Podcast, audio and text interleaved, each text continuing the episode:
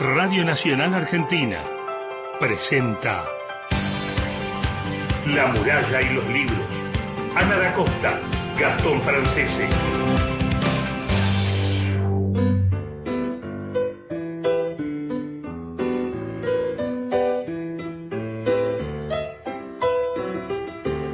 Hola, ¿qué tal? ¿Cómo está? Muy, pero muy buenas noches. Y acá estamos. Y el que hace todo con afecto, nosotros lo recibimos con todo el afecto. ¿Cómo estás, Alejandro? Ana, Gastón te saludan desde el estudio de Radio Nacional. ¿Qué tal, Ana? Un saludo a tu gente y un gusto haber quedado después de una exigente transmisión desde las 2 de la tarde con los muchachos de Pasión Nacional y de Relatores.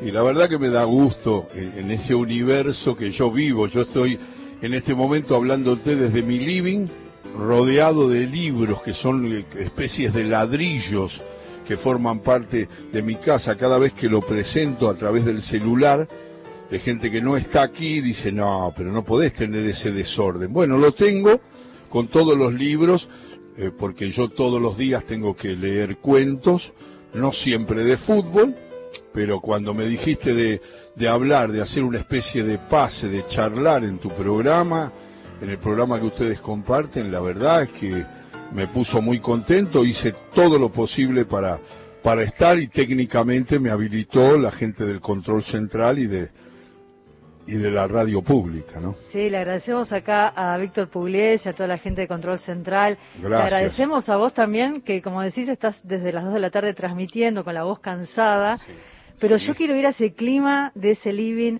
Me acuerdo que una vez, el año pasado, me contaste de, de ese espacio rodeado de libros, montañas de libros, y ahí está, ¿no? El fútbol y la literatura, eh, estas dos Sí. pasiones que te, te guiaron como hombre de radio. Y sí, pasó con el programa, todo con afecto, y la verdad es que el que hago en, en Radio Nacional ahora, en la radio pública, que fue un programa que surgió en otra radio, un sábado a la tarde, por el apoyo impresionante que Víctor Hugo hizo, y aquel director de aquella radio, Norberto Mantinian, que se animó a cambiar, porque el tema era que nosotros poníamos algunos programas de verano cuando terminaba el fútbol de ascenso, pero la radio no quería transmitir los partidos del ascenso, quería dar información, pero no transmisión, que era lo que hacíamos nosotros. Cuando yo vuelvo a la radio en el 95, Víctor Hugo me dice, si vos armás un programa en diciembre, que dure febrero, cuando vuelve el campeonato nacional, si es como los programas de verano, terminará, si les gusta mucho, te van a dejar. Con ese apoyo de él y con esa idea, me preguntó, me dijo, ¿qué vas a hacer? Le digo, un programa para mí. ¿Cómo para vos? Le digo, pero no en el, no, no en el sentido Para disfrutar. egocéntrico. Claro, no, no en el sentido egocéntrico, sino en el, en el sentido de los jugadores que yo disfruté cuando pibe, mis ídolos, eh, la, la- literatura que ya habíamos incorporado con poemas de Héctor Negro, que no nos quiten la fiesta, plegaria futbolera, cosas que ya habíamos dicho, que ya habíamos expresado en las transmisiones de fútbol, le digo, lo vamos a poner todo en este programa. Y el programa funcionó muy bien. Mirá hasta qué punto era para el verano, eh, Ana, Sí. que se llamaba Todo el verano en un día, evocando un bello y triste cuento de Ray Bradbury que trata de una chica, de un lugar, de un, de un, de un planeta, que llueve siempre y el sol sale cada cincuenta y pico de años. Y en un juego de los chicos, en un juego de esos que mezclan la ingenuidad y la, y la cosa este, eh, eh, antirreglamentaria, digamos, eh, eh, ese enojo que a veces le dan a algunas personas, a Margot, a una de las chicas, la encierran en un ropero minutos antes de que aparezca el sol. Y se olvidan cuando van a, a verlo. Mirá vos, qué cuento, ¿no? Qué historia. Sí, sí, totalmente. Bueno, y ellos salen a disfrutar del sol que dura poco y después llueve por cincuenta y pico de años y pegan el grito Margot. Y ya no había golpes en el, en el ropero donde la habían encerrado porque estaba en llanto y casi desmayada de tanto llorar y de tanto sufrir. Y cuando abren ya no había más nada que hacer, el sol no lo iba a ver. Margot casi hasta el final de su vida. Ese cuento que se llama Todo el verano en un día sirvió para el título y después el director de la radio, cuando estaba contento con los cuentos de fútbol y esas cosas, instalar, investigar en la literatura futbolera y decir algunas cosas que le interesaban, me dijo yo le voy a poner el título y de ese programa sale todo con afecto. Y ahí le quedó el, título del programa que lo hice muchos años en esa radio, después en otras radios, y que lo hice en Radio Nacional en otra etapa, y que ahora eh, Alejandro Ponlesica y Martín Jiménez y el grupo me dijo, venía a hacer el programa aquí, cuando ingresó Relator Espación Nacional. Y ahí estoy, los sábados de 2 a 5, disfrutando de un programa que tiene esas historias, esos cuentos y además esa bandera con la que nosotros decimos que los futboleros no solo somos personas que hablamos de fútbol, también nos involucramos en la cultura popular de la Argentina y, nos asomamos a leer otras cosas. No es que solamente hablamos de la pelota y de la jugada. Alejandro, eh, querido Alejandro, Gastón Francese te saluda. Te mando ¿Qué tal, Gastón? ¿Cómo te va? Perdóname que no te mencioné. No hay ningún, pero por favor. tengo tantos nombres en la cabeza que, con los partidos y todo me, olvidé de mencionar tu, participación en el programa. Pocas veces voy a hacer, pocas veces soy eh, autorreferencial, pero en este caso sí lo tengo que hacer porque yo fui uno de los que se acercó a Radio Continental en algún momento a verte con tus valijas cargadas de libros y entonces desde un costadito de esa tribuna que tenía el, estudio de Radio Continental eh, me acercaste y me hiciste leer a Sacheri Tipito, que es el, cuento independiente Mi viejo y yo, porque yo soy hincha independiente. Así que recuerdo mucho, de alguna manera, y por eso lo traigo, porque yo recuerdo cómo salías con esa valija cargada de libros cuando vos te quedabas toda la tarde ahí haciendo el programa, pero también cómo acercaste a Sacheri a los medios también. Y sí, pero el talento de él, Gastón, porque yo le di esa, esa chance porque me gustó mucho el cuento que me mandó, que fue una carta con un cuento. Yo no lo había leído el cuento. Era un cuento que él me mandaba de, de, su, de su participación en algunas, en algunos, eh, en algunos, este, eh, no me sale la palabra, certámenes de cuentos. Concursos. ¿Cómo es? Concursos o sí. Sí, sí, un concurso de cuentos y él había tenido algunos eh, libros. Entonces él me manda una carta y yo la leo antes del programa, uno de los primeros programas en el verano, y, cuando leo la carta me gusta mucho, él me dice, usted pidió material, porque claro, yo, yo decía, si encuentran algo de, de Cadícamo, de, de, de, de, Quiroga, que había escrito algunas cosas muy lindas, de Benedetti, que me lo manden, o de Galeano, que me lo manden, porque no había tanto como ahora. Acá lo gracioso es que mi mamá, mi, mi, mi vieja dice siempre... Gran contadora de cuentos, claro, gran contadora de cuentos, claro. Y entonces ella me dice que por mí hay mucha más literatura futbolera. Le digo, y me dice, no es porque seas mi hijo. Le digo, mamá, es porque soy tu hijo que decís eso. Y después me agrega, sos el mejor comentarista que escuché. Le digo, y ahora decís, eh, no es porque seas mi hijo, voy a escribir un cuento con eso. Todo lo elogioso que decís lo decís por, porque sos mi madre. Y me le bueno, nada, la cosa es que ese, ese lugar de los, de los cuentos, de las historias, de los afectos, se transformó también en todo el verano en un día, después fue eh, donde quiera que estés, eh, y son pequeñas zonas donde yo puedo leer cuentos, contar historias, anécdotas, poemas. En el caso del fútbol, por Radio Nacional, a las 2 de la tarde de cada sábado y hasta las 5 en, en AM 870. Así, que es una continuación de aquella idea de compartir la literatura futbolera. Y termino con lo de Sacheri. Leo la carta antes de empezar el programa y le digo a Fabiana Segovia, mi productora, le digo, Fabi, poneme al aire voy a leer el cuento de este muchacho. Me dice, pero escúchame, ¿no lo leíste? Me dice, estás loco, ¿qué sabes? Como si es muy elemental, claro, era lo lógico. Le digo, me gustó mucho la carta. Voy a leer la carta y el cuento. El cuento era, me van a tener que disculpar, que es un cuento que habla de Diego, de Maradona, Sí, pero no lo cuento. nombra. Sí. Nunca lo nombra. Eh, y habla del gol a los ingleses que a mí no es el cuento que más me gusta de Sacheri, pero fue un impacto. Claro. Fue un Cuando yo lo terminé de leer, y Huguito Willis, ese gran operador, como Hernán Abella, que es de Nacional, Cutufós, todos los muchachos que estuvieron, el gallego Fariña, que hicieron, este, acompañaron eh, con, con- con el sonido esos, esos programas de la tarde, eh, pusieron el gol relatado por Víctor Hugo pegado, cuando él dice que conserva el valor de dejarlo con sus cosas tranquilo y tiene el derecho a la memoria.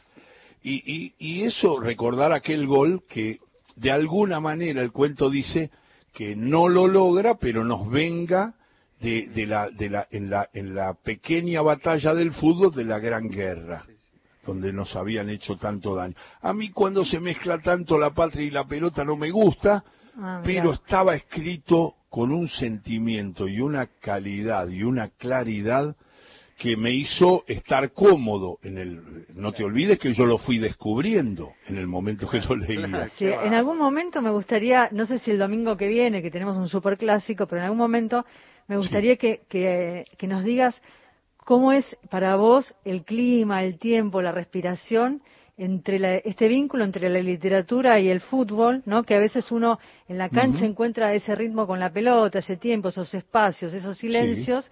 Y también hay un vínculo ahí en, en este tiempo también en la literatura, así que si te parece algún día hablamos de esto. Pero en el programa ¿Cómo de hoy vamos a hablar, ¿sabes de qué? De los clubes de lectura y cómo se modificaron bueno. los hábitos de lectura a partir de, de todo lo que nos pasó, ¿no? A partir de la pandemia. claro Muchos como, como lectores solitarios, otros a través de clubes de lecturas para que para en algún punto volver a hacer una lectura de esa misma de esa misma novela o ese mismo libro de cuentos, ¿no?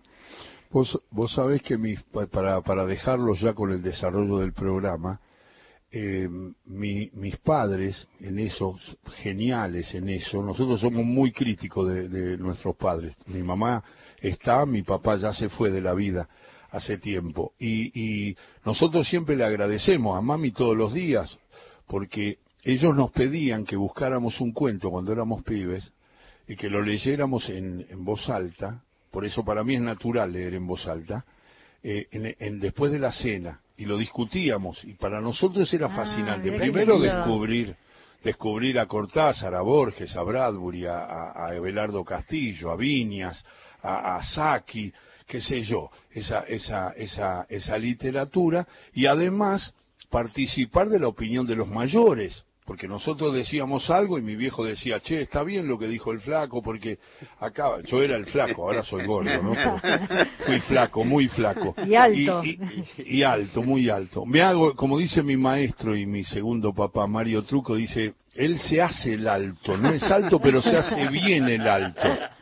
Y se lo, lo logra. Y, y bueno, y, y en ese encuentro, yo ahora, eh, cuando leo un cuento a la noche, en una radio, en Nacional, un cuento de fútbol, un cuento en general, eh, recuerdo que yo, para mí es natural leer en voz alta. Lo que hacía con mis viejos y con mis hermanos en aquellas jornadas, en la noche, es lo mismo que hago ahora. Porque yo digo, mira qué lindo cuento de Bradbury y lo cuento en voz alta.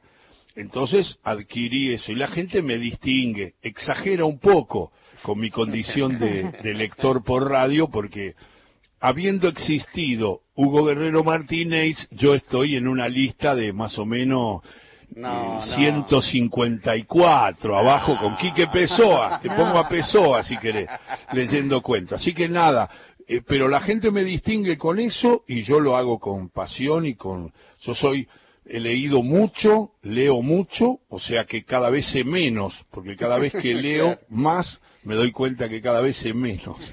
Pero pero sí que, que acompaño toda esa inquietud y le agradezco a mami y a papi que ese, ese tuco cultural, ese, ese, ese, eso la verdad que, que nos, nos, nos ha marcado. Y a mí, mirá, cómo me ha puesto de un comentarista de fútbol a poder tener una apertura, una, una especie de, ante un solo de piano, una, una armónica, algo que, que, fuera un poquito más para comunicarme con la gente con esos cuentos que cada día los disfruto más. Cuando los leo, los releo y los leo, cada vez disfruto más. El otro día escuché la nota que le hicieron a Agustina Basterrica, leo Ah, bastante sí. de Agustina. Leo bastante de Agustina y estoy fascinado con una mujer que no sé si ustedes eh, seguramente que saben quién es, pero yo estoy fascinado con Samantha Schweblin. Ah, Sí, sí, yo, sí. sí. yo creo que Samantha tiene una proyección, sé que es muy joven, que vive en Berlín, Así que es. viene aquí, que hace... Ale, pero- mirá, en el canal de YouTube de la biblioteca, con Gastón, le hicimos una larga entrevista a Samantha para hablar de su obra eh, en el ciclo de autores por autores y también la, la entrevistamos para Palabradas, para el ciclo que hacemos con Encuentro, hablando de distancia de rescate. Ahora se va a hacer la película, dentro de muy poco se Ya estrena sale, en sí. Netflix. ¿Qué Eh, se estrena? Distancia, de Distancia de rescate, rescate. fue llevada al cine, ahí a cuatro manos, entre Samantha Schweblin y mm, Claudia Llosa, que es la, otra, la directora chilena. Eh, lo escribieron a cuatro manos. Vamos a ver cómo llega al cine Distancia de Rescate. Mirá vos, qué bueno. No, yo, yo Samantha la leo casi todas las noches. ¿eh? Eh, comparto eso porque la he descubierto ahora. Tardé un poco. Eh, pájaros en la boca y once casas vacías. Impresionante. To- to- todos esos cuentos me parece una chica que no tiene techo. No, no tiene que techo, una es impresionante. proyección- Tal cual, tal cual. una proyección impresionante. Y bueno, por eso lo sigo también cuando puedo. Bueno, quédate no ahora te- que vamos a hablar del... eh, vamos Dale, a escuchar a dale. Selva Almada, que en estos momentos está en Guadalajara. Uy, estaba ahí entre las finalistas de este premio Bienal de Novela Mario Vargas Llosa, que Ajá. no lo ganó, pero es una, quedó finalista entre cinco, una talentosísima escritora argentina, así que vamos a compartir un audio de ella. Gracias, Uy, Ale. bueno. Gracias, Ale, Ale, este gracias. pase. Un abrazo gigante, ¿eh? Ana Gastón, muchas gracias. Un saludo a toda la gente de, de ahí del Nacional. Gracias. eh, y un Pronto lo hacemos de grandote. vuelta. Beso Cuando grande. ustedes, cuando ustedes me digan, me quedo enganchado después de la transmisión. Dale, gracias. Gracias. A ustedes. Un beso Chao. grande. Qué, qué placer escucharlo, Alejandro, Alejandro. y que nos cuente, esto no lo sabía, este vínculo con, con su mamá, con sus padres. Qué, qué lindo y qué Una importante que es. Gran cuenta cuento. Sí, los padres, ¿no? Los padres que nos cuentan. Vos le contás a Eneas cuentos a la noche. Saludamos a Cristian Blanco en la coordinación de aire, Víctor Pugliese en la operación técnica, comenzando con este pase futbolero entre Alejandro Apo y nosotros en la muralla y los libros. Déjame decir rápido eh, los- las, línea- las líneas de comunicación porque vamos a hacer un sorteo. 0810-222-0870 es nuestra línea de teléfono. Nos pueden dejar su mensaje en 30 segundos o por WhatsApp 1165-84-0870 y empiezan a escribir últimos tres números del DNI, por favor, porque sorteamos qué, Ana. Sí, tenemos un sorteo de un libro. Que, vamos a contarlo ahora en, un- en unos segundos, ¿les parece? Eh, espera, que lo tengo por acá. Lo tengo por acá. Yo mientras La- repito, La 11 tiranía de las moscas. está, La tiranía de las de las moscas, que es de Liam Vilar eh, Madruga, de la editorial. eh, es, es cubana ella. Y vamos a estar eh, sorteando este, este libro ya sobre el final del programa. Pero vamos a hablar de los clubes de lecturas que hay en todo el país. Es impresionante lo que pasa con, con los clubes de lectura. Clubes de lectura, booktubers, eh, hay ciclos de literatura, ciclos con lectores. Vamos a hablar de todo eso. Si te parece, eh, nos vamos ahora a compartir, como le, le contaba Alejandro Apo, Selva. Almada, autora del Viento que arrasa, Ladrilleros, Chicas Muertas, El desapego es una manera de querernos. Por su novela No es un río, quedó entre las diez finalistas del premio de novela Sara Gallardo, quedó entre los cinco finalistas del premio Bienal de Novela Mario Vargas Llosa, que lo ganó, lo acaba de ganar hace Instantes. Juan. Gabriel Vázquez, el, el escritor colombiano, y eh, quedó entre las diez semifinalistas de la segunda edición del Premio de Novela Fundación Medife Filba. Eh, bueno, nos habla de qué?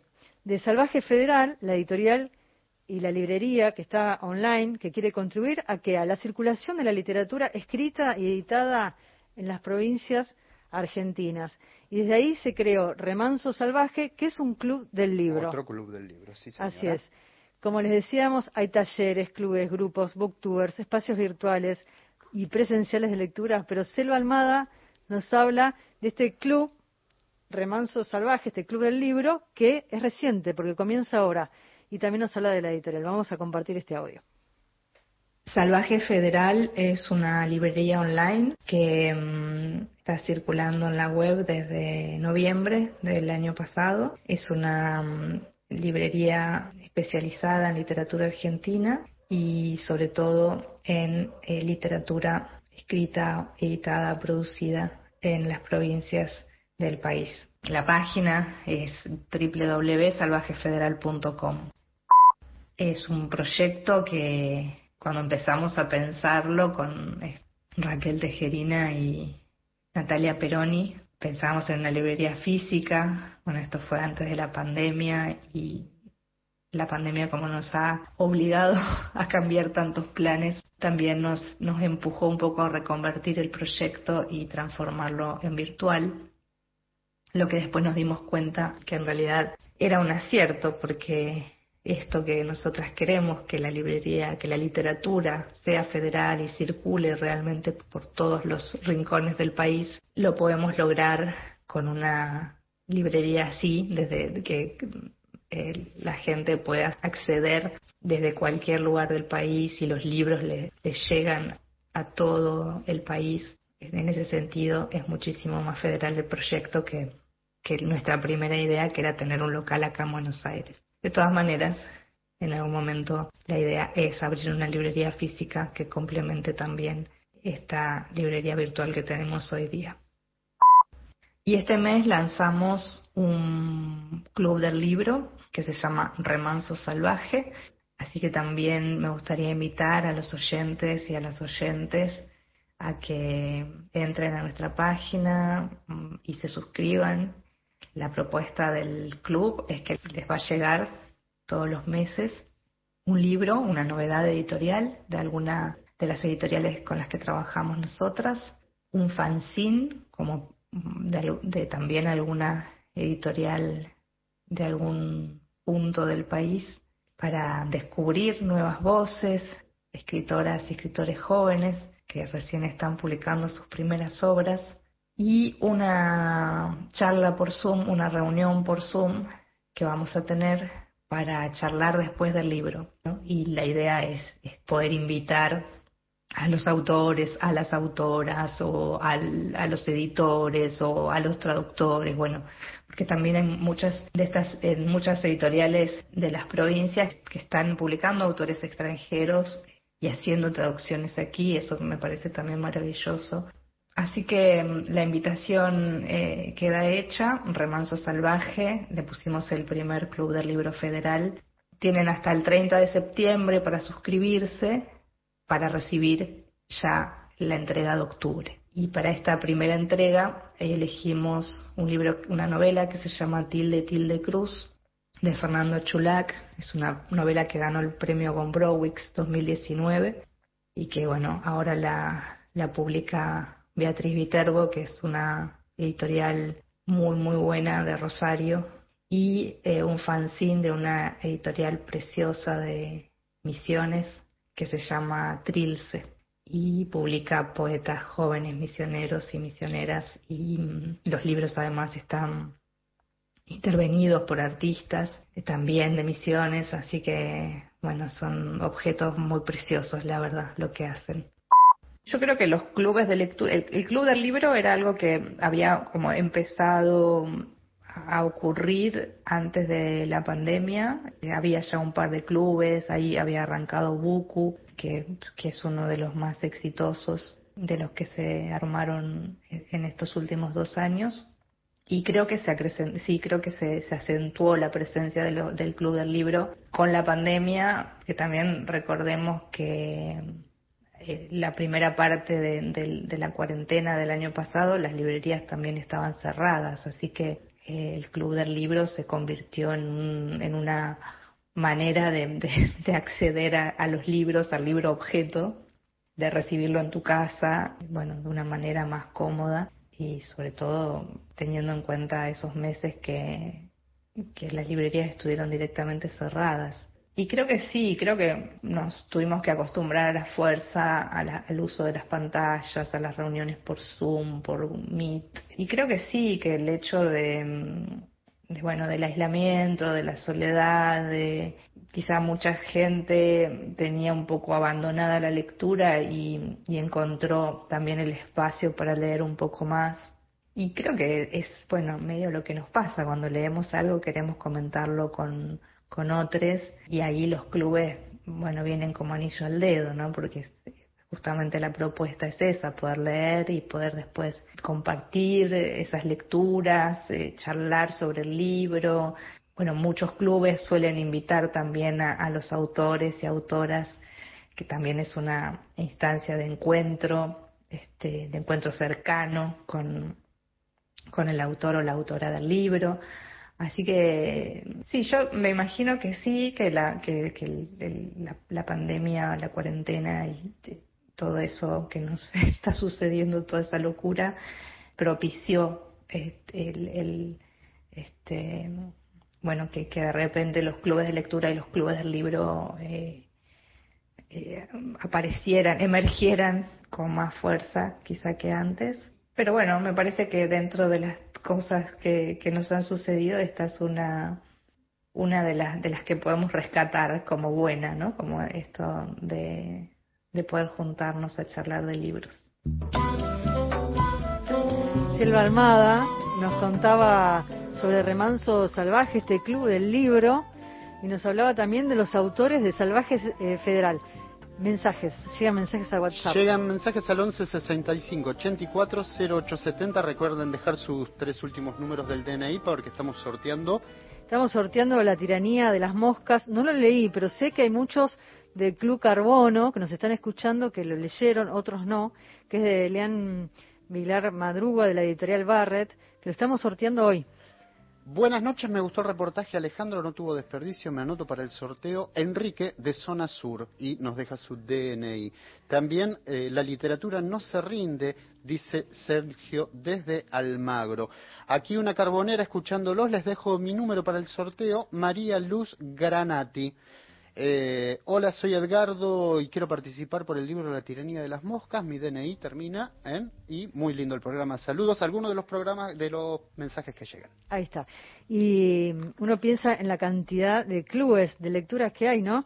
Y también piensa en el, en el hábito de la lectura, cómo leemos, leemos solos, nos gusta leer y compartir el libro con, con otros, ver qué, qué, opinión tienen de ese libro, en qué medida, porque la lectura es, muy, es un hábito muy solitario en realidad, ¿no? ¿Sabes que yo discrepo de esa idea? Después la compartimos. Después la compartimos, dale, que está lindo. ¿Sabes qué? Nos vamos a, a Entre Ríos, al río Paraná, Rosario Blefari con Suárez, un temazo.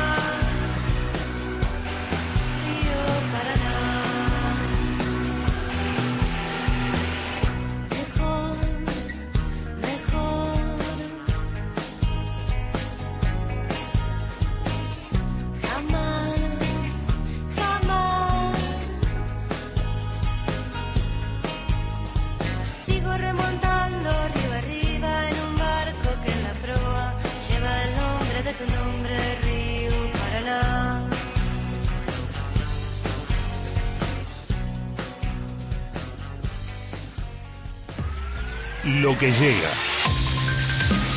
Historias fragmentadas. Conrado Geiger. Inamo Audiovisual. El Instituto Nacional de la Música tiene un sitio web audiovisual donde vas a encontrar Unísono, el programa federal de música producida en forma independiente. tutoriales de formación, conferencias, documentales y videos especiales con información importante para toda la actividad musical. Ingresa en inamoaudiovisual.musica.ar.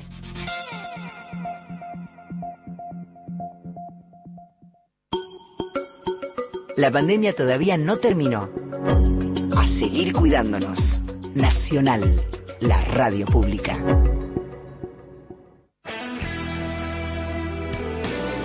La noche que nos une. El vagabundo de las estrellas, Chacho Marcetti, lunes a viernes de 0.30 a 2. Nacional, la radio pública. La muralla y los libros, con Ana da Costa y Gastón Francese. 23, 33 minutos. Hermoso programa, soy del Club Carbono. No solo me hice de hermosas lecturas, sino también de hermosa gente. Les dejo mis tres números del DNI. Hola, buenas noches. Para participar del concurso, excelente propuesta. Darwin, Frankie, un montón de, De mensajes. hermosos. ¿Cómo pasó el cumpleaños usted bien ayer? Sí. No, no contás nada. No contás me nada. cuesta, me cuesta. Con el negro, con Mati, con los amigos. sí, con los- y y con con mi tu hijo, con y Eneas. con Eneas. ¿La pasaste lindo? Muy lindo. Gracias por el saludo. Bueno, todos y los oyentes también, ¿no? Le van a mandar saludos a Gastón. Vamos a conversar eh, con Sebastián Lidihover. Él es el curador del Club de Lectura Carbono. Nos va a contar lo que pasó porque ahí fue un fenómeno. A partir del Explotó. 2019 explotó el Club de Lectura Carbono. Es jefe de prensa, marketing y, y comunicación, está en varias editoriales, pero Sebastián tuvo esta idea y eh, el club le dio la oportunidad de descubrir también autores y autoras. Hola Sebastián, muy buenas noches. Ana y Gastón te saludan. ¿Cómo estás? Hola, buenas noches Ana, hola Gastón. ¿Qué ¿Cómo tal? andan? Buenas Muchas noches. Gracias por, por invitarme. Sebastián, vos trabajaste más de 10 años como librero. Me gusta esta idea de pensar eh, en este vínculo que uno establece cuando uno va a una librería. Que se perdió un poco, que se desgraciadamente. perdió y buscando ver que el librero te recomiende. Eh, quedan todavía algunas librerías que eso sucede, pero también por ahí leí que en Japón ya existen eh, librerías robotizadas, sin libreros, y, y uno piensa en este escenario que nos tocó vivir a partir de la pandemia y en este vínculo, de qué manera también cambiaron los, los hábitos de lectura. Pero el Club de Lectura Carbono arrancó antes, porque fue en el 2019, ¿no? Que se te ocurrió la idea, Sebastián. Sí, fue en, octubre del 2019 y en realidad nació nació pandémico porque tenemos el club es una tiene una modalidad que, que es un poco pandémica en el sentido de que no necesita la presenciabilidad. Eh, a mí lo, que se me había ocurrido en ese momento, yo había visto que las cuentas de, de Instagram de gente que, proponía lecturas, o sea, que hablaba de libros y reseñaba y de pronto proponía leer algo en conjunto y, hacía algo en vivo y se sumaba la gente a leer que funcionaba muy bien, aparte lo veía incluso en- cuando visitaba librerías y charlaba con libreras y con libreros que, me contaban cómo, cómo la gente iba a buscar los libros que se proponían en algunas cuentas de Instagram. Yo veía que eso funcionaba por un lado y por el otro que el formato de newsletter eh, había vuelto con mucha fuerza. Yo me estoy suscrito a un montón de newsletters y, y, y- me gusta esa cosa. El newsletter es eh, este, este mail curado por una persona, escrito, digamos, este, con cierta periodicidad sobre un tema específico.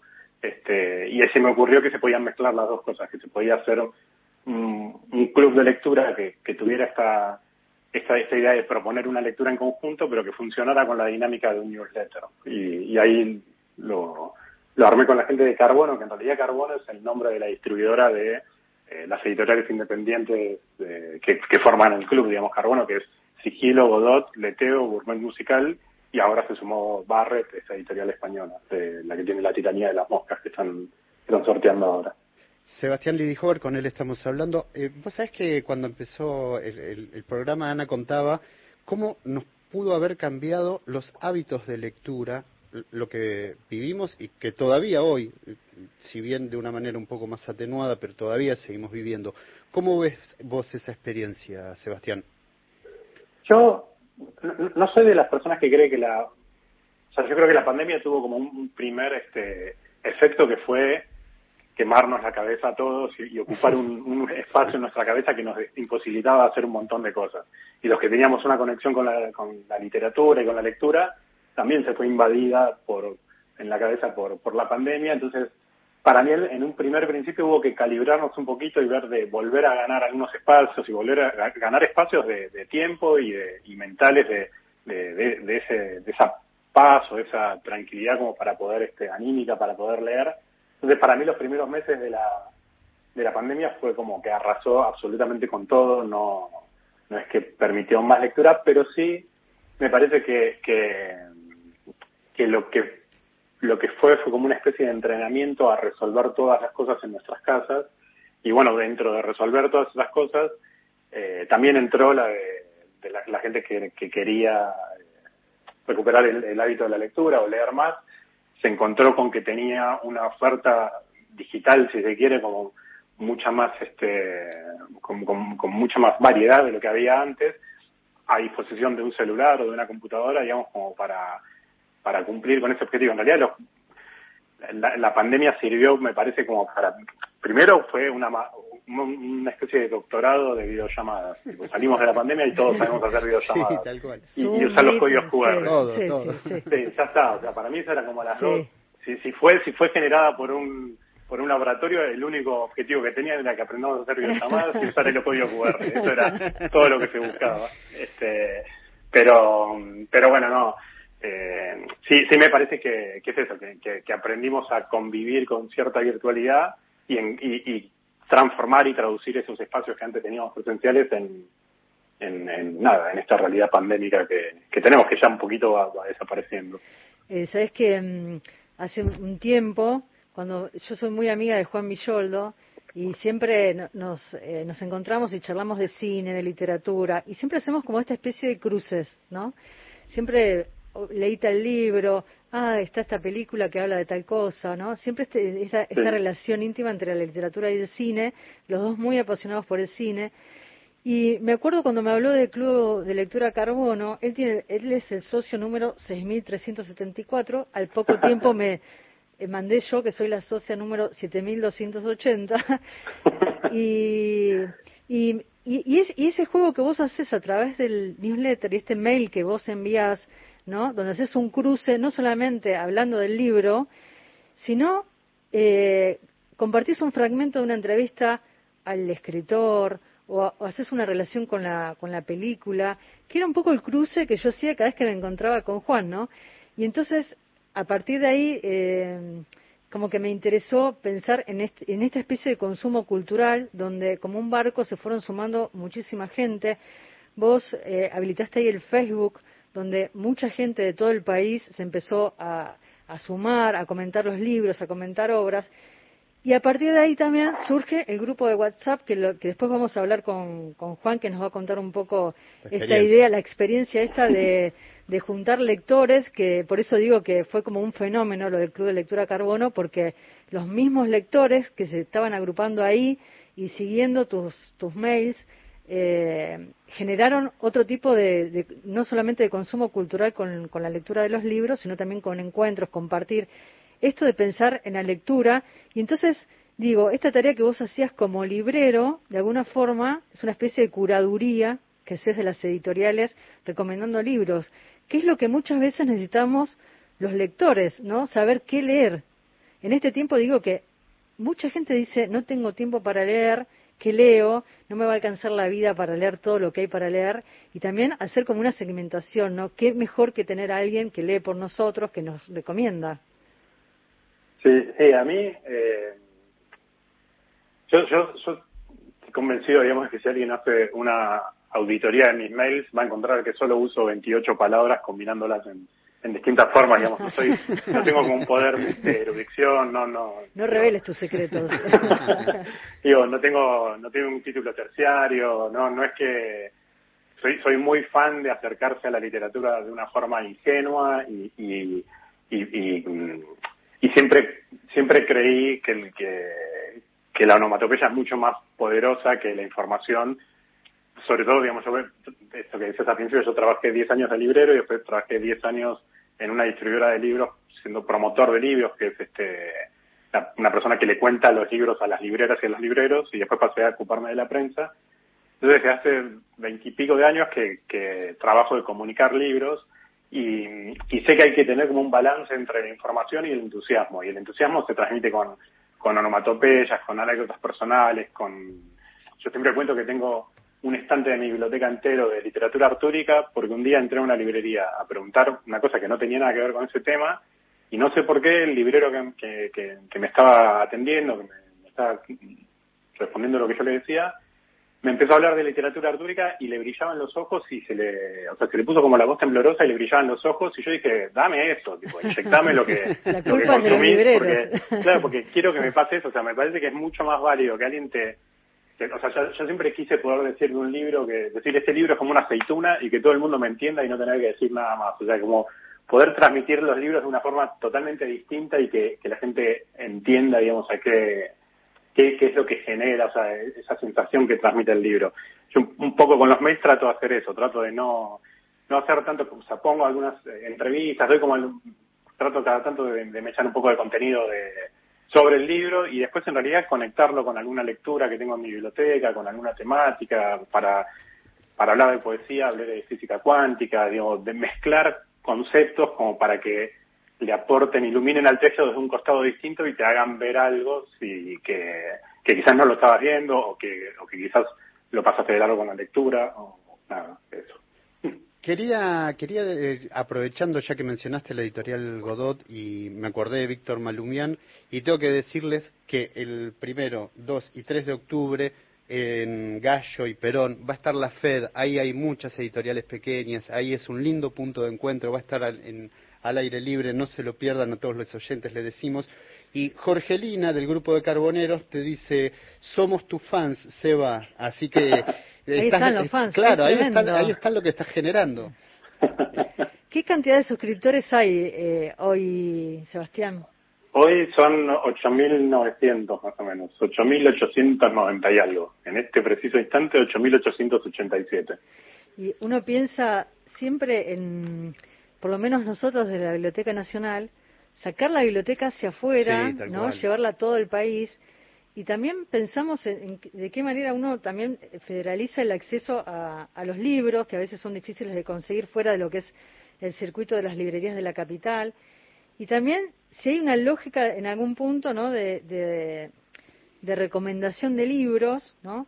como si se tratara de una serie, cuando uno ve una serie por alguna plataforma, eh, basado en los gustos previos ¿no? de la gente. Sí, acá, a ver, el, el, el, club, yo desde un primer momento, cuando me senté con justamente con Víctor Malumián, eh, cuando dejé de trabajar donde trabajaba, tenía esta idea en la cabeza y me junté con él y dijimos, bueno, hagámosla. Y como que quedó claro, yo, yo desde un primer momento quería que sea algo federal en el sentido de que no que cualquier persona pudiera conseguir los libros. Nosotros desde el club no vendemos los libros, las personas tienen que ir a las librerías de su barrio claro, a conseguirlos. Sí. Y, eh, y si no lo quieren comprar en ese momento, no lo van a conseguir en ese momento, los mails van a estar ahí esperando para cuando lean el libro. Claro. Y además los mails los escribo de una forma que no, no te quedes afuera si no leíste el libro, digamos. Es un Sí. mail que podés leer aunque no estés en ese momento acompañando la lectura. o hayas avanzado en la lectura o no lo hayas leído. Sabés que Sebastián está, estamos en comunicación telefónica también con, con Juan Villoldo, que fue el que armó el grupo de WhatsApp. Hola Juan, buenas noches, ¿cómo estás? Ana y Gastón te saludan. Hola Ana, hola Gasti, ¿cómo andan? Hola, hola ¿cómo Seba, Juan? ¿cómo estás? Acá, mira, Juan, perdóname, pero me llega un. Gastón desde Car- de Carbono, dice, pregúntale a Sebastián cómo hace para caminar en la plaza y leer Kindy. la, la primera vez que interactúo verbalmente con Juan, porque solo fue por mail para, para verdad. hasta, hasta ese momento. Este, ¿Cómo estás? Muy bien. Este, sí, a mí me gusta caminar ahora, hacía rato que no lo hacía, ahora estoy tratando de recuperarlo. Y es este, vivo cerca del Parque Centenario, entonces camino una hora, trato de caminar una hora por día. Ahora tengo que recuperar eso, pero y, y camino con el, con el Kindle en- enfrente, digamos, y, y aprovecho para hacer ejercicio y leer una hora. Así que en una época, cuando lo hacía, ahora estoy retomándolo, pero cuando lo hacía, medía la- los libros no por páginas, sino por kilómetros. Impresionante. Bueno, además Juan- Sebas es famoso por la foto loca de los viernes, ¿no? Que le pueden preguntar también. ¿Qué es la foto Sí, loca? sí, es verdad, que la publica en Instagram. La, la foto loca es, es algo que me arruinó la vida desde mayo del 2011. es algo que hacía en, en donde trabajaba antes, que es Riverside, que es una distribuidora que, que tiene varias editoriales. Y cuando manejaba las redes se me había ocurrido esto de sacarle una foto a la tapa, o sea, a un libro y hacer jugar la tapa con la perspectiva para que se complete la imagen. Y eso lo hago todos los viernes y desde el 2011 y, y me arruinó la vida porque no, no, no- soy muy cuadrado cuando me, me pongo a hacer algo no lo dejo de hacer. Este, y nada, es una forma también de, de, de encontrarle vueltas y, y- y formas creativas de, hablar y comunicar sobre libros. Es un juego, es un juego y es un juego lindo. Uno lo, está en Instagram, lo subís las fotos ahí. Sí, sí, están en, en, Sí. en este momento están en, en mi Instagram, sí, en mi Instagram, en Twitter y Facebook. Me, me gustaría, Juan, que nos cuentes un poco cómo fue este momento en que eh, armás el grupo de WhatsApp con los, con los carboneros, con el club, y lo que pasó, porque fue realmente una explosión eh, donde se sumó gente de todo el país. En, un principio era gente de Buenos Aires. Sí, sí, fue hermoso. Nosotros, el primer contacto que tuvimos con Sebas fue en el mes de mayo, que tenía cinco domingos, y Sebas nos dice, bueno, como estamos en pandemia, que puedan volver los encuentros. Yo estoy desde abril en el club, con lo cual no viví el encuentro presencial pre-pandemia que tuvieron. Y se me ocurrió decirle, preguntarme yo, ¿por qué no armamos un grupo de WhatsApp? Pero no cargarlo a Sebastián con esto. Así que en el grupo de Facebook que vos mencionaste, Ana, Sí. que los invitamos a todos los que, que estén escuchando el programa para que se sumen a partir de ahí y nosotros publicamos ahí el, el link del grupo de WhatsApp. Eh, pusimos, yo puse los porteños, ¿por qué no hacemos un grupo de carbono car- llamado Carboneres Porteños? Como para después interactuar y ver qué surgía, y juntarnos a tomar algo y hablar de los libros de carbono y bueno, y ver qué nos pasaba. Y alguno dijo, bueno, ¿por qué solamente porteños? Bueno, se empezó a armar, te diría que la excusa fue Tarola, que es de Gesell y estuvo en Buenos Aires y nos encontramos y cruzamos la General Paz. Yo fui a Mar del Plata, también estuve en un encuentro ahí con dos marplatenses y Jorgelina, que es la, la mayor consumidora y lectora del grupo que tenemos, que estaba que es de la barriga y justo estaba en Mardel, y ahí dijimos, bueno, crucemos la barrera de la General Paz. Y hoy el grupo se llama Carboneres en el Mundo, porque tenemos de provincia de Buenos Aires un montón de gente. Hay gente de Rosario, gente de San Martín de los Andes, Córdoba, Mendoza, Salta. Hoy se sumó eh, Cecilia de Formosa, gente de Río Negro y hay gente de Honduras y Perú. Impresionante. Es impresionante conocer cómo se enteran de este grupo en Facebook y se meten y ahí dicen, bueno, yo quiero participar. Y además hay un post muy gracioso que es como una secta y entonces se le pregunta qué- y nuestro líder, Seba, les hace ciertas preguntas para que digan nombre, edad, eh, cuál es su lector, su autor favorito, de qué... Hay uno, eh, Gonzalo, que es de Mar del Plata, que es fanático de los Beatles, quién es el Beatle favorito, eh, de qué grupo son, y bueno. Ahí- ¿está abierto el grupo? Está, ¿Cómo? por ejemplo, si alguien, o algún oyente nuestro eh, Se está- quiere sumar. se quiere sumar, Se ¿lo puede puede sumar. hacer? A ver, decinos el teléfono entonces. Te digo el mío, dale, 11 44 30 59 10. Ahí está. Así que los oyentes que están escuchando y Cualquier se cosa quieran sumar, se sí, quieran claro. sumar, lo pueden hacer. Y me gusta pensar porque yo le dije a Juan, preguntá en el grupo, a ver, sobre los hábitos de lectura, de qué regiones son. Y vos ahí anotaste eh, algunas frases que te mandaron algunos de los de los integrantes del club que me gustaría compartir con todos los oyentes. Sí, les hice, bueno, más allá de la pregunta de dónde eran, hicimos tres preguntas. La primera, ¿en qué medida la pandemia modificó sus hábitos de lectura? Para saber si antes eran lectores o no. Sí. Te diría que la mayoría lo que dijo, para no ser casi unánime, que leyeron más, pero que ya eran lectores, Sí. que ahora leían más por placer, que descubrieron clubes de lectura. Y el común denominador es la comunidad, que lo, lo mencionaron varios hoy, con los que estuviste entrevistando. Y las frases que me interesaban era una de Noelia, que es de Liniers, que ella dice, yo arranqué en el 2020 a leer muy despacito y la pandemia lo aceleró. Tenía cuatro libros y llené la biblioteca en la pandemia. Mientras que leía, compraba muchos más libros de los que leía. El mundo paralelo de los libros fue como un ancla al mundo que estábamos atravesando. Y también me gustó de Gastón, que es el que les mandó este, chupamedias a Sebastián, ahí el mensaje. Sí. Gastón nos dijo este, este encuentro, que te diría que es uno de los fundadores de este grupo de WhatsApp, Sí. dice, lo mejor de este club y chat es que se terminó el duelo y vacío de terminar una lectura y mirar la nada sin poder compartirlo. Ese fue el encuentro y, y es tan grande lo que nos pasa en el grupo, que te vas dos horitas, cuando volvés tenés 200 mensajes sin leer. Sebastián, es tu culpa, ¿eh? Y tienes que tener tiempo para leer 200 mensajes, ¿eh? Hay que tener tiempo.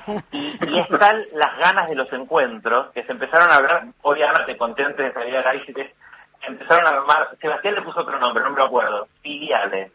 Ya se Filiales. armó la filial zona norte. Hay filiales del Club Carbono, no, esto Así ya es. es... No, no. Entonces, los de zona norte el 16 de octubre se van a juntar solitos, por ejemplo, Eh, no. en lo, en lo que era Barisidro, se van a ir a juntar ahí a tomar algo y a hablar, porque claro, ¿qué pasó? Sebastián nos da un libro para leer, que podemos elegir, ¿no? Eh, comprarlo, meternos en los mails de los domingos o no. Y en paralelo, como tenemos, la última pregunta que nos hiciste, Ana, es ¿cuántos libros leen por mes? El que menos lee, lee dos. El promedio te diría que es cinco. Hay uno que dijo 10. Y a Jorgelina, de Olavarría, que la bautizamos Devorator, el último mes leyó 20 libros. No, no, no puede ser, no puede ser. Sí, puede ser, 20 tranquilamente. libros, 20 20 libros, impresionante. Un abrazo a Sebas y a Juan Carola de Gessel. No participo del Carola. sorteo porque ya lo tengo, pero les recomiendo. Sí, ya Ojo se que viene el es fuerte, sorteo, ¿eh? Mira, ya, tenés- mira, ya me, me acaba de entrar un WhatsApp de alguien que debe estar escuchando el programa, Sí, ¿qué dice? que dice, hola Seba, no soy Seba, no importa, soy Luciano Romero de San Rafael Mendoza.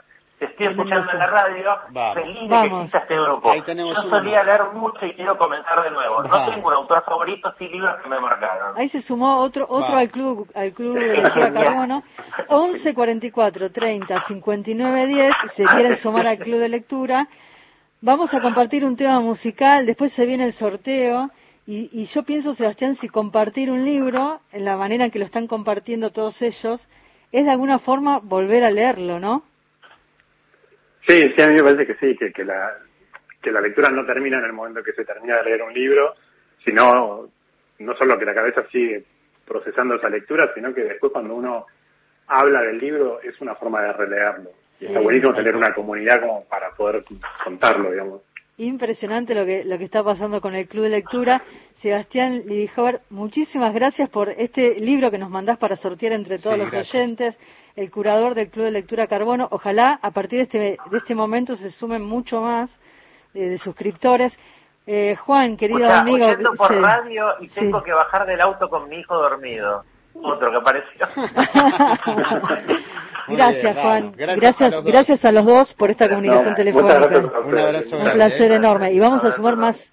Más. Vamos- más, a ver si los sí. oyentes se Claro suman al club. Vamos a la música y enseguida se viene el sorteo y algunas noticias de la Biblioteca. Nacional.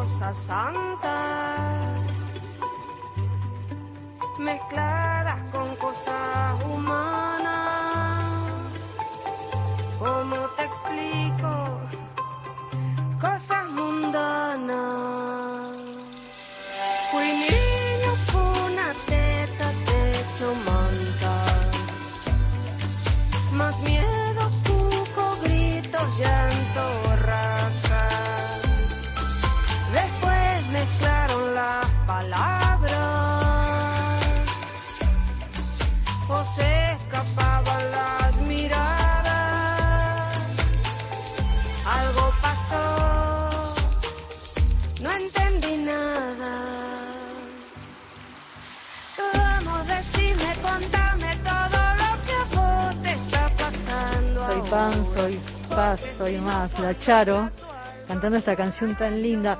Vamos con algunas noticias de la Biblioteca Nacional. Se viene el concurso de cuentos, se viene el cierre. El 29, este miércoles. Una cantidad impresionante, ¿eh? ¿De Hubo, qué? ¿De entre- cuentos? Sí, impresionante. Yo conozco No. muchos que mandaron. Sí, impresionante la cantidad. Creo que cerca de 3.000 cuentos se recibieron del Premio Nacional de Cuentos de Amor Silvina Ocampo. Tienen tiempo hasta el 29, si no lo hicieron, métanle, métanle y a escribir o a terminar de corregir algún texto y lo mandan. Eh, ¿Qué más? y, y además que se vienen los 10 años del Museo del Libro y de la Lengua, así que también lo, lo festejamos, lo celebramos porque el museo va a reabrir sus puertas. Así que les vamos a ir contando porque va a abrir de lunes a viernes, bueno. de 14 a 19, es una, una gran alegría. Y continúa la muestra IGES, Poéticas de la Memoria, también que se puede visitar en la Biblioteca Nacional de lunes a viernes. Está en el ingreso. Así es, en las dos salas de adelante, abajo, pueden entrar, entran de a 10, no hace falta pedir turno como sí hace falta si uno quiere ir a leer o utilizar la biblioteca en estos momentos. Así es. Y vamos a hablar también de Mundo Atómico, que es una revista argentina de divulgación científica que acaba de publicarse y está en la versión online en la página web de la La biblioteca. semana que viene creo que tenemos una nota, ¿no? Sí, sí, vamos a hablar de eso. Y salió Cuaderno también, así que Cuaderno, la- el último número de la revista de la biblioteca, entren a la página www.bn.gov.ar, ahí están todas las novedades. ¿Ganador? Llegamos al final. ¿Ganador? Llegamos al final con el ganador. El ganador es Luciano Romero, es de Mendoza. Muy bien. Así que se va el libro La tiranía de las moscas, se va para Mendoza, se va para Mendoza. Eh, muchísimos, te digo que hay cualquier cantidad de... De mensajes acá también. Sí, no, de- no no, lee algunos, dale, dale, quizás Dale, vamos. excelente la charla con Seba y Marce, feliz de ser parte de esta comunidad, muy lindo el programa, los felicito. Hay un mensaje, a ver, dale, dale, antes de irnos. Hola, estoy escuchando el programa, soy Diego de Cholila, lo escucho a través de LRA9 Radio Internacional. Y nada, ya participé del sorteo, ya gané, así que éxito a los que van a ganar, a que va a ganar, perdón. Ay, y sí. muy buenos programas, que nos mandó. estoy escuchando. Qué lindo. Gracias, Gracias, Nos mandó foto una foto espectacular del paisaje que me dan ganas de estar más ahí que acá. Así es. Llegamos al final del programa. Muchísimas, pero muchísimas gracias por la compañía, por estar ahí del otro lado. Nos encontramos el próximo domingo a las 23 horas después del fútbol, después del superclásico. Cuídense, que tengan muy, pero muy buena semana. Chao.